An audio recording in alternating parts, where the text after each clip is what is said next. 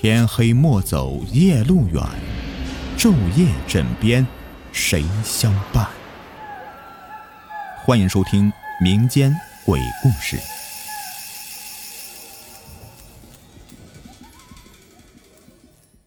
Hello，你们好，我是雨田。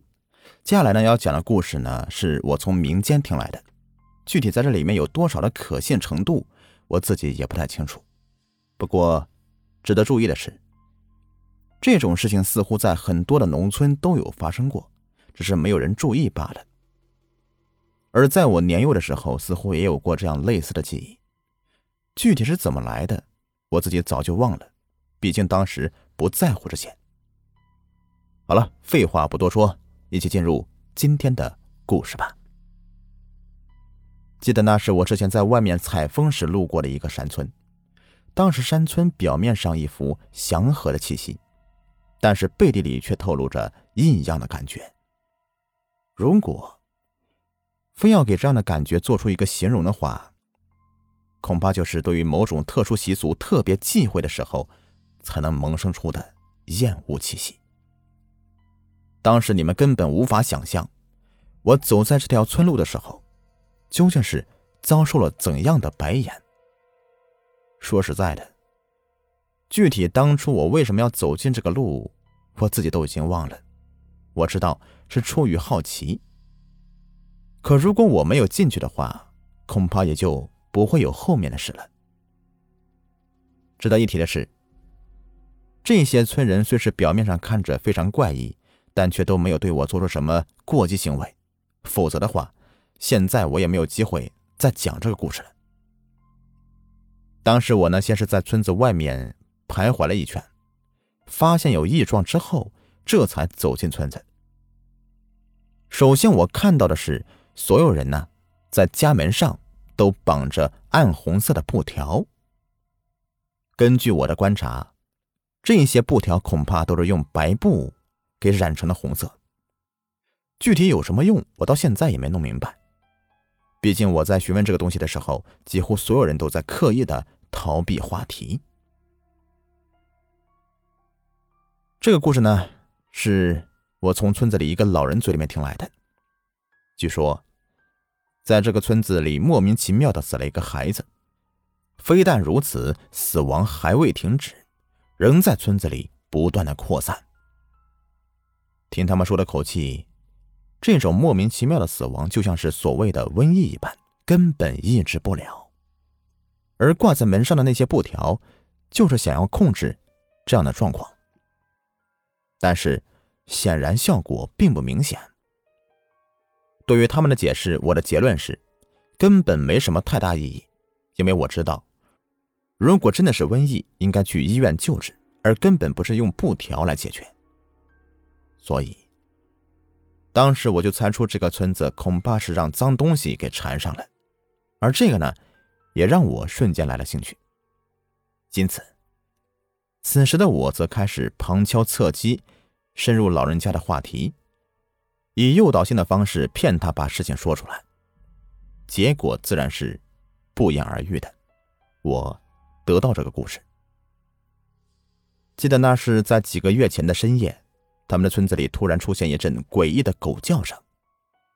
对于村落来说呀，很多家庭都会养狗，到了晚上会听到狗叫，也是情理之中的事情。可在此之后，几乎全村的狗都陆续的叫了起来，整个夜幕之下，全都笼罩在了狗吠的声音之中，吵得大家呢睡不成觉。对于这样的情况，有经验的人则分析说，是不是有啥东西跑到村子里来了？还有人呢，则跑出去查看情况。听当晚外出的人解释说，好像是在自家的狗窝里看到一个。正在睡觉的小孩他可以百分之百的确定这个孩子绝对不是自己家的。而在所有人将自己当晚看到的事情汇总之后，他们则赫然发现，几乎在所有人的家里都出现了这样的诡异的小孩有的人呢是在狗窝里面发现的，有的人呢是在自家的桌案上发现的，有的是在自家的床上看到的，而且。这个小孩通体漆黑，浑身干枯，特别是那双大如牛眼一般的血眸，在黑暗中还放着红光。可当大家试探性的去触碰这个小孩的时候，却发现这根本就是幻影，因为他们什么都没有摸到。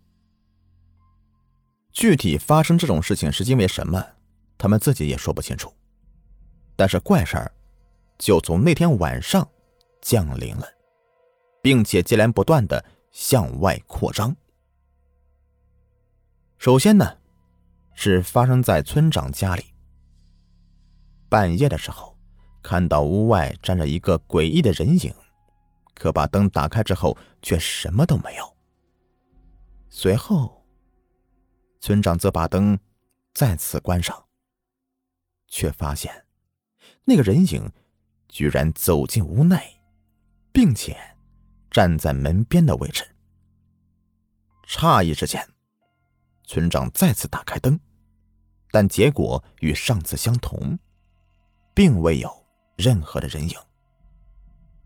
可当灯光再度熄灭的时候，人影则已经来到了床边，而那把握在对方手里的匕首，则已经出现在了村长的脖子上。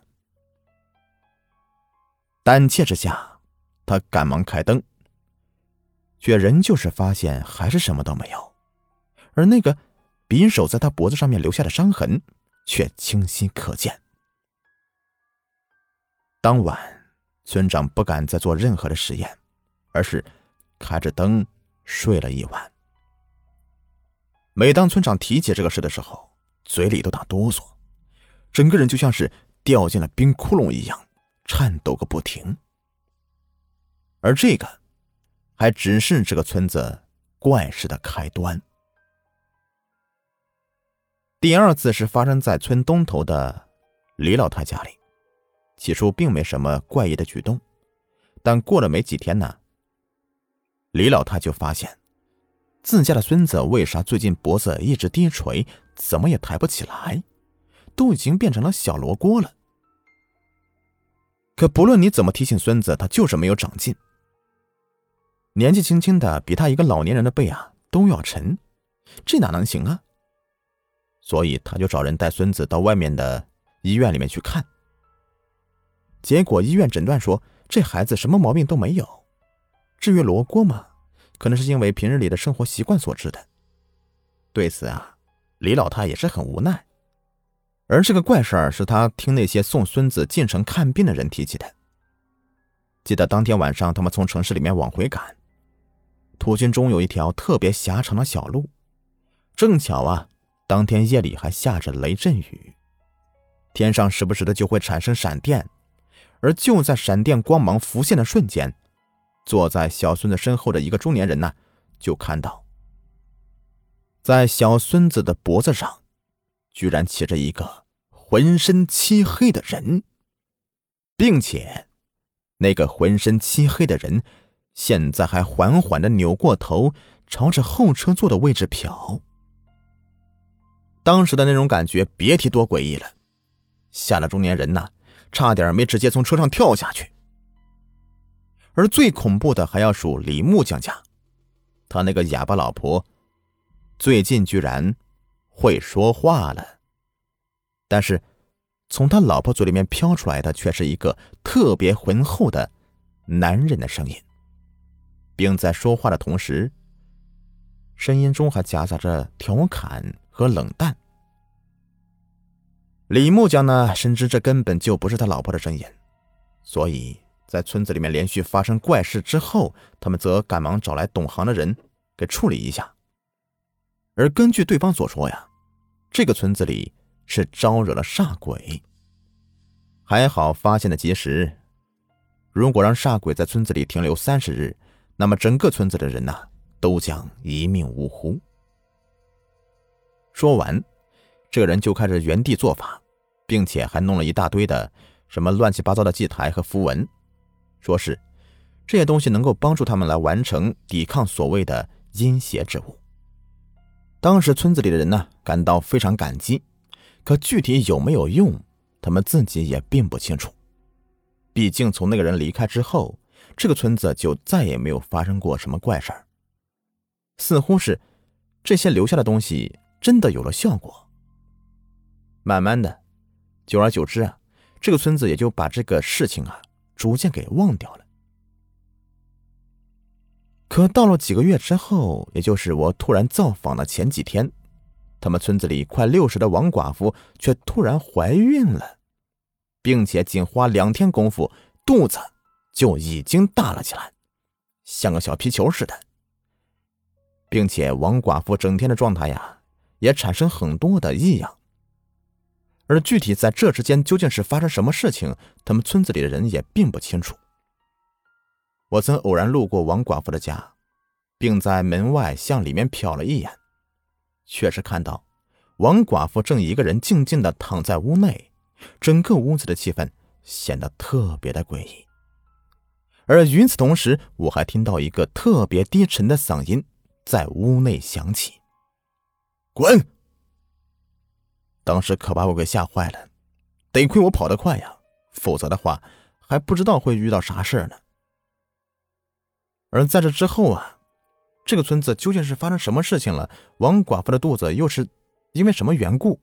我也不敢多问，因为我知道，恐怕了解越多呀，恐怖就离我越近。好了，这故事呢就说完了，感谢你们的收听，喜欢的话别忘了订阅、收藏和关注我。在节目的最后啊，给您推荐一个卖潮服潮鞋的商家——辉哥潮牌工作室。经营各类鞋子衣服多年了，在业内啊是数一数二的卖家，质量经得起您的考验。有喜欢名牌鞋子衣服的，又不想花太多钱的朋友啊，可以了解一下啊。像什么球鞋啊、运动鞋啊，他这里都有。微信号是幺八八七九四九二七九三，买不买没有关系，进来看看也欢迎。微信号是幺八八七九四九二七九三。